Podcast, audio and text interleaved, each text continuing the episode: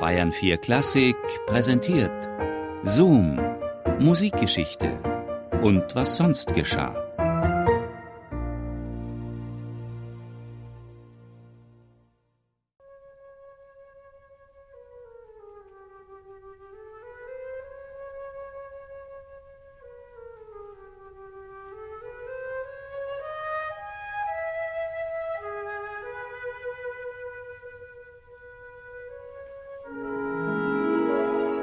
Merkwürdig, sagte er angeblich, als er erfuhr, Claude Debussy sei dabei, sein Gedicht L'après-midi d'une faune in Töne umzusetzen.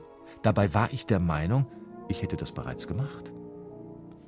Lyrik als sensitiver Sprachklang und symbolistische Lautmalerei.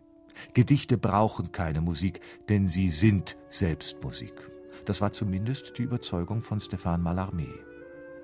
Wir singen will ich sie, die Nymphen meiner Träume, die weißen Leiber flimmern wie der Duft von Rosen in der schlummerschweren Luft.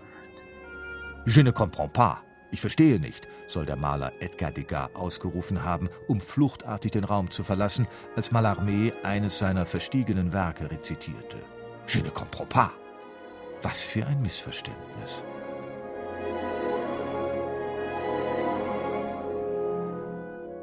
Ums einfältige Verstehen ging es dem Meister einer esoterischen Sprachmagie nie.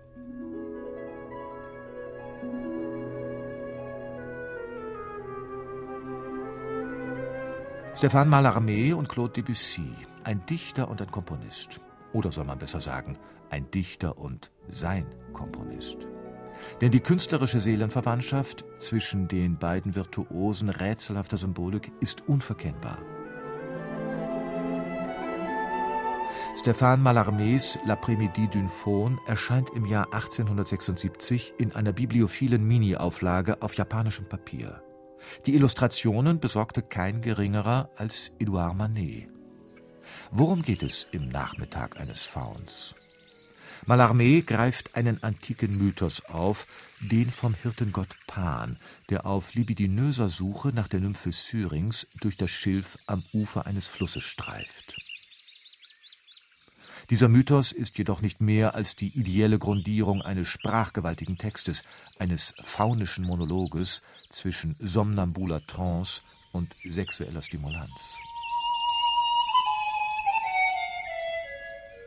Die Zeit vergeht, bald sind die Sommerbüsche leer und deine Stimme, dein berauschter Lustgesang, ein Hift Horn nur, das hohl im Wind verklang.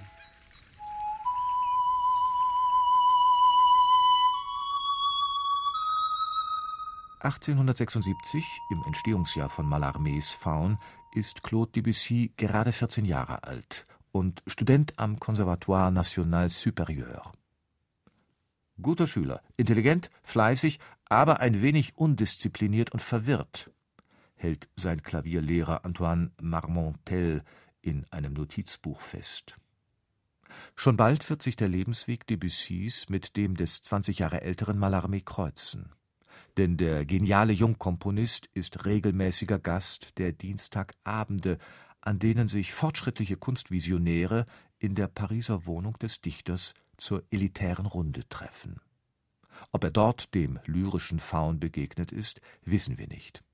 Eines ist sicher: Jahrelang setzt sich Debussy mit folgender Frage auseinander: Wie mache ich aus diesem Gedicht ein symphonisches Werk? Der Nachmittag eines Fauns erfährt mehrere Metamorphosen, ehe der Komponist seinen Orchestererstling im September 1894 beendet. Meine Poesie braucht keine Musik. Trotz seiner Maxime zeigt sich Mallarmé freudig überrascht, als er Debussys Stück zum ersten Mal hört. Wahrscheinlich, weil Debussy in seiner Partitur Mallarmés Vorlage nicht buchstabengetreu Klang illustriert, sondern orchestral interpretiert. Ihre musikalische Darstellung bildet keine Dissonanz zu meinem Text, sondern geht in Wahrheit noch weiter. Im Heimweh und im Licht, mit Freiheit, quälendem Drang und Fülle.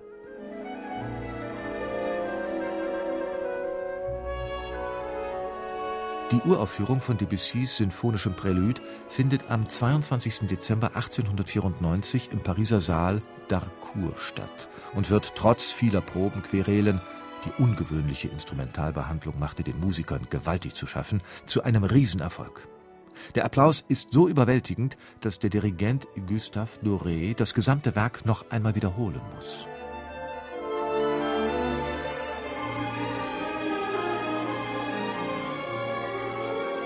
Zum Skandal wird Debussys Faunischer Nachmittag 1912, also 18 Jahre später, als ihn Diaghilevs Ballet Russe als sinnlich archaisches, durch und durch heidnisches Tanztheater auf die Bühne bringt. Für besondere Empörung sorgt das Schlussbild, in dem der legendäre Nijinsky, die Idealbesetzung eines lüsternen Fabelwesens, ein Schilfrohr in unverkennbar eindeutiger Pose hält. Übrigens, auch Debussy soll von so viel Anzüglichkeit nicht gerade begeistert gewesen sein.